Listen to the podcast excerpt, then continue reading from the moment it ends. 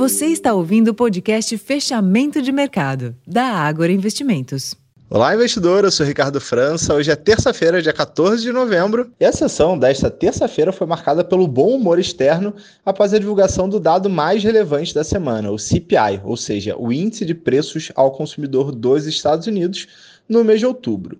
O índice, que foi colocado pelo Fed como um dos dados a serem monitorados para determinar os próximos passos da política monetária, veio abaixo do esperável. Leitura estável no mês versus uma estimativa de alta de 0,1%, o que levou o mercado a praticamente zerar as suas apostas de mais uma alta de juros por lá, além de precificar quase um ponto percentual de corte em 2024.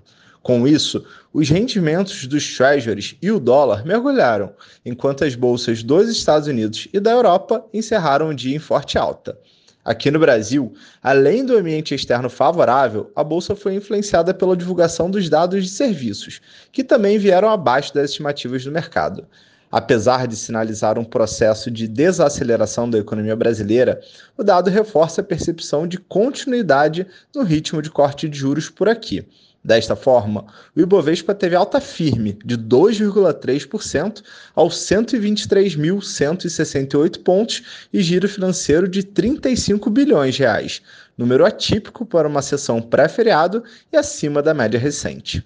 Além disso, o dólar recuou 0,9% frente ao real, cotado a R$ 4,86, e a curva de juros doméstica seguiu o movimento dos treasuries e também teve forte recuo.